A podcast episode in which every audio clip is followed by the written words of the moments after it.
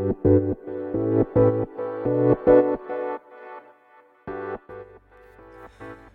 行きの10分間始まります。このチャンネルでは日本最大級のブラジリアン柔術ネットワークカルペディエム代表の石川由紀が日々考えていることをお話しします。こんにちは皆さんいかがお過ごしでしょうか？本日は金曜日ですね。そろそろ週末で気分が上がってる人もおられるのではないでしょうか。えー、僕は昨日ですねえー、久々にあのアートを見てきました。そんな久々でもないか。いつもお世話になっているウェイトリフティングの、えー、施設ジムですね。ブラックシップスさんの代表の佐藤さんと一緒に行ってきました。でアーティストの方はもう何度か多分あの今まで語ったこともあると思うんですけど須藤俊さんという方ででタイトルが「Blowing in the Wind」ですね。っていうあの展示ででねあの昨日と今日はプレビューですかね。だから明日から一般公開になると思います。渋谷ですね。でこのえっと展示の詳細は概要欄にあの貼っておきますのでご興味ある方は見てみてください。須藤俊さんもう今ノリに乗ってるあのアーティストですね。でかなり前からお付き合いさせていただいてていやどんどんもう有名になっていかれるその姿をね横から見させていただいてるって感じですね。んやっぱなんていうかな。こう見ちゃうんですよねこのしゅんさんのペイントっていうのは、まあ、一番有名なのはボタンフラワーといってこのボタンありますよね。洋服のボタンが花になってるやつなんですけど。なんか引きつけられてしまうって感じでこう動きがあるんだけどだからすごい元気をもらえる絵なんだけどうんなんか奥行きもあってすごく面白いですね。でこう佐藤さんねブラックシップスの佐藤さんもこのねしゅんさんのペイントが好きでもう数点購入とかされてますねでまあ行くたびにそのギャラリーなんでねもちろん買えるんですけどもう今回はえっ、と全部抽選になりますっていうふうに言われてましたね。いやーすごいですよね。うんかなりあの高い一般的には高いと思うあの値段の絵なんですがそれがえー、っともうね抽選でしか買えないっていう風になっていることでもうすごいですね。素晴らしいなと思います。で昨日でもねしゅんさんにお会いしたら「あのラジオ聞いてます」ってこう、ね、言われちゃって逆にこう語りづらくなっちゃいましたね。なんとねその須藤俊さんもこのラジオを聴いてるってことが判明して恥ずかしいんですけど佐藤さんも聞いて、ね、くださっててちょっとラジオの話で盛り上がったりして。だからあの聞いてくださってるってですねあの分かってるとその方々について語りにくいんですけど僕そんなにやっぱお付き合い多くないんで僕がこう長く続いてる人ってやっぱりこうなんか似たバイブスを持ってる人なんですよね。あの、まあ、佐藤さんみたいに100キロぐらいあるの筋肉ねあのモリモリのあのひげを生やしたおじさんとねまあ本当にアーティストって感じのしゅんさんって全く接点なさそうなんですけどやっぱ僕が共通点感じるんですね。で僕もあの彼らといると心地いいっていうので何かあるんですよね。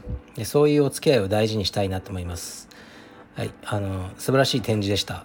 結構長い時間あの見入っちゃいましたね。是非ご興味ある方はあの足を運ばれてください。でしゅんさんとはねまたあのいろいろね車の話とかもしたいですね。いい時間をあのいただきました。で佐藤さんっていうのはあのブラックシップスというウェイトリフティングのジム。僕もお世話になってたんですけどしばらく。のオーナーさんなんですけどそこがちょうどいいんですよね。やっぱ柔術道場のオーナーさんとはまあやっぱり腹を完全に割ることはできない部分があるなって思ってて。でまあね会社の社長さんでも全く例えば IT とかね業種が違いすぎると話が噛み合わないですよね。だから僕は充実で佐藤さんは、ね、ウェイトリフティングのジムだけど同じような、えー、会員制のビジネスですよね。で、まあ、今流行りで言うとサブスクをあのビジネスにしてるあの2人なので話がすごく合うしあ分かるなってあそうそうそうそこが難しいんですよねっていうことがたくさんありますね。そういう話をねあのできるのが本当に嬉しいですね。はいこれからも末永くお付き合いいただければと思います。でレターに行きますかね。こういうのがたまに来るんですよね。やっぱ経営者の方が多いですね。レターくださる方は。えー、っといつも通勤時間に聞いています。私は石川さんと同じ世代の経営者です。愚痴になってしまいますが社員に対しての不満が常に私を苦しめています。こっちは必死に給料を払っているのに感謝の気持ちというものを全く感じ取ることができません。そんなことを考えてしまう私の器が小さいのでしょうか。石川さんは私と同じような感情を持たれることはありますでしょうか。ご回答いただけると幸いです。はい。ありがとうございます。うーん結構これはなんかね長い話になりかねないんですけどまず僕はないです。もうそういう感謝俺に感謝しろとかあの道場に感謝しろとかあないですなんでかというと大して給料払ってないからです。だから僕が給料をね月50万とか払ってたらまあ思うんじゃないですかね。感謝しろよとか。だから思うぐらいだったらしない方がいいんですよね。まあ、僕は本当給料安くてでもまあ嘘はついてないんでね。最初からこれこれこれだよっていうふうにして大丈夫。これで生活できる。っていうふうに聞いてやっているのであのまあ、よく働いてくれてるなと思ってますね。だからあの感謝しろって思ってないですね。えー、で逆にねうちのスタッフは4人ぐらいいてみんなであのもうやめますって言ってきたらもうめっちゃ困るんですよね。道場機能しないからやめてもらっては困る。やめてもらっては困る。イコール、ね、今働いてくれてありがとう。ですよね。だから僕はそういうふうに思ってますね。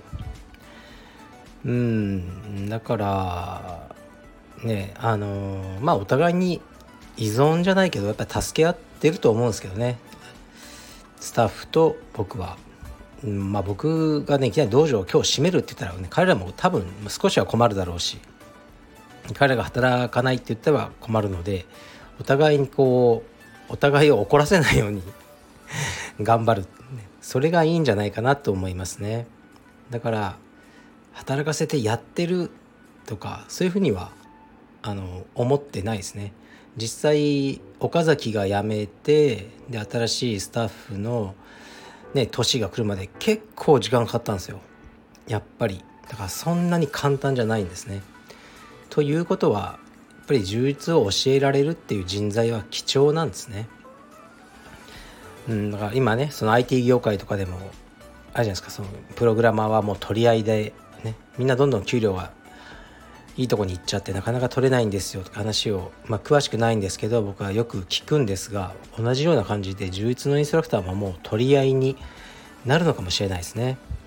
そうなった時は彼らが自分で価値をね上げてちょっともうちょっと給料いいとこに行きますとかそういう時代が来るのかもしれないですね。それ自体はまあその小さな状況で見るとまあ僕にとってはね 面白くない状況かもしれないですけど業界にとってはいいことじゃないかなと思いますね。だからあのー、うん、僕はそういうふうに考えてますね、まあ、お金とか云々よりも、うん、前はこういうふうに考えてましたね。僕は選手のキャリアを常に優先してきたと思ってるんですね。だからこう何かあ例えばな。例えばセミナーに呼ばれていると。でもそのセミナーの開催ねあのする団体が僕は好きじゃないとこだと。好きじゃないどころか少し揉めたことがある。揉めたことがあるどころか大嫌いだみたいなね。そういうところからセミナーのオファーとか試合のオファーを選手がもらってくる時があるんですよね。僕的にはノーと言えるんですね。ダメです。うちの選手は出しません。なぜならあなたが嫌いだからですまあ言ってもいいんですよね。まあでも選手が損するじゃないですか。いろいろ。ねせっかく試合も出たいしまあねその僕とそのうん団体との問題は関係ないといえばない。あるといえばあるんですけどそこに巻き込むのもあれだからと思って選手にとっていいなと思うことはもう僕はまあそこは我慢して分かりました。ありがとうございます。と下げたくもない頭を下げて試合やらセミナーやら組んできた。と思いますね。でもまあそれに対して感謝の気持ちとかはまあ言われたことは一度もないですかね。スタッフとかには。だからで僕も後でいやなんかバカみたいだな俺とか思う時は多々ありましたねでもこれはですねうん結局やっぱり僕は自分のためにやってきたんだと思うようにしてますね最近は。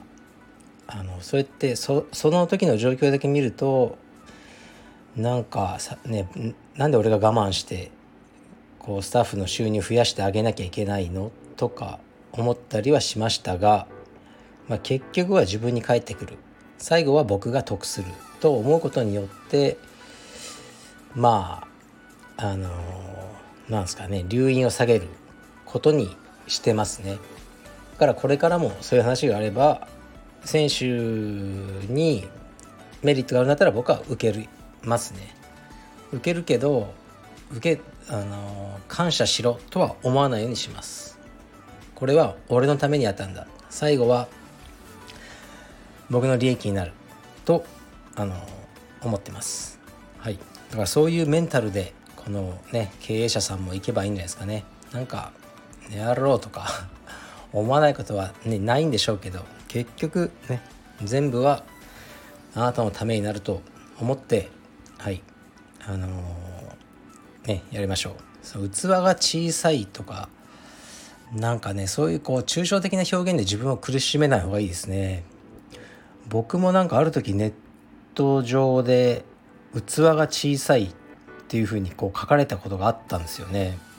でめちゃくちゃイラッとしたんですよね。なんかその抽象的に人をディスる表現ですよね。器が小さいっていうの。はもっと僕のどこがどう悪くてこういうところが気に食わないって書いてくれたらいいけどいやあいつは器が小さいって言い方はずるいというかそのずるさにまあすごくムカついたんですけどあのねそういう言葉になんか使ううこと自体が少しまあずるいですよね。そういうずるい人に合わせる必要はないと僕は思います。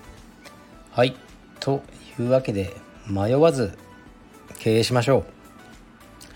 はいじゃあ失礼します。